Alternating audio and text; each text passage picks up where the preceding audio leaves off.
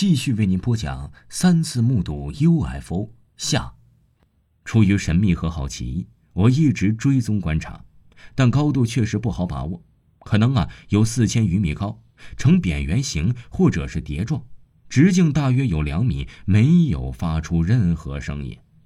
肉眼隐约可以看见中间呢有一圈窗户，自右向左的旋转而行。飞行的过程中，留下了围绕自身的螺旋状发光的尾巴。我当时啊是侦察班长，有望远镜和远距离的观测器材。在我回去取器材的同时，又叫醒了几个班长和排长。他们中啊有的不太感兴趣，看了一会儿就走了，留下三个和我一直把这个奇异的发光体目送消失在西北天际。前后啊是持续了七十分钟。其间，有的用望远镜观测，有的用炮对镜，一种专用器材观测。第二天呢，我把这一情况报告到了部队值班室，他们说可能是台湾向大陆放的宣传气球。当时因为中国对一些特异现象持否定态度，从来都没有报道过，我也根本不知道什么是 UFO，但我对值班室的领导把它解决成台湾气球。并不满足，因为台湾距西北直线距离七八千米，台湾一放出气球，其不可能飞得很高。东南沿海的边防部队很容易把它打下来呀，即便有个别漏网的，而且目标如此明显清楚，内地呀也早就会被它打落呀。再者，气球本身不会发光，也不可能旋转。如果是既发光又旋转，不可能飞得那么远。有一点可以肯定，绝对不是飞机，也不是流星彗星，那又会是什么呢？一九八五年十月二十五号凌晨一时多，我所在的部队在宁夏海原县境内的沙漠丘陵地带进行实战演习。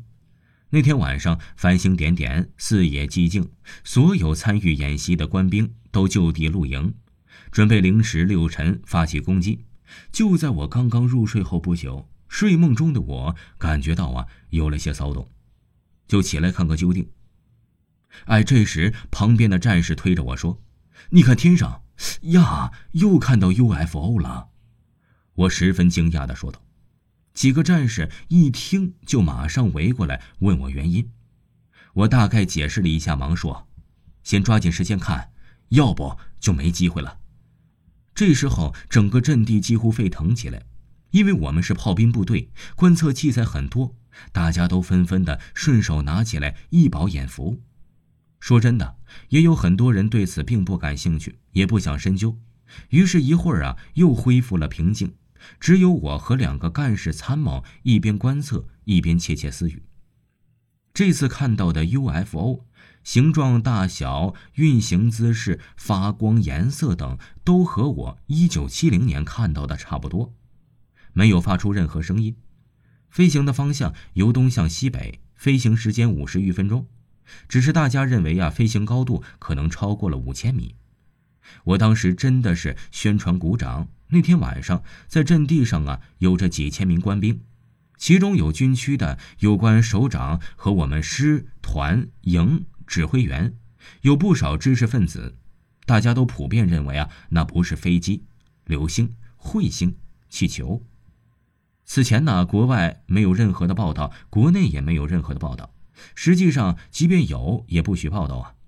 因为改革开放大政策的推行，特别是一九七八年《人民日报》发表著名科学家华罗庚题为《关于科学发展必须深究探索》，气氛开始宽松了。所以，一九八五年十月二十五号到二十六号，全国各地的新闻媒体第一次纷纷的报道了这一奇闻怪事的奇观。在东京、青岛、石家庄、太原、银川、兰州、乌鲁木齐。巴格达和欧洲的伦敦等地，亿万人群都看到了这一奇异的飞行物从我们地球的头顶上大摇大摆地走过。没有听说有企图击落或者与之激烈搏斗的报道。看来呀，要否定它的存在是不可能的。听众朋友，本集播讲完毕，感谢您的收听。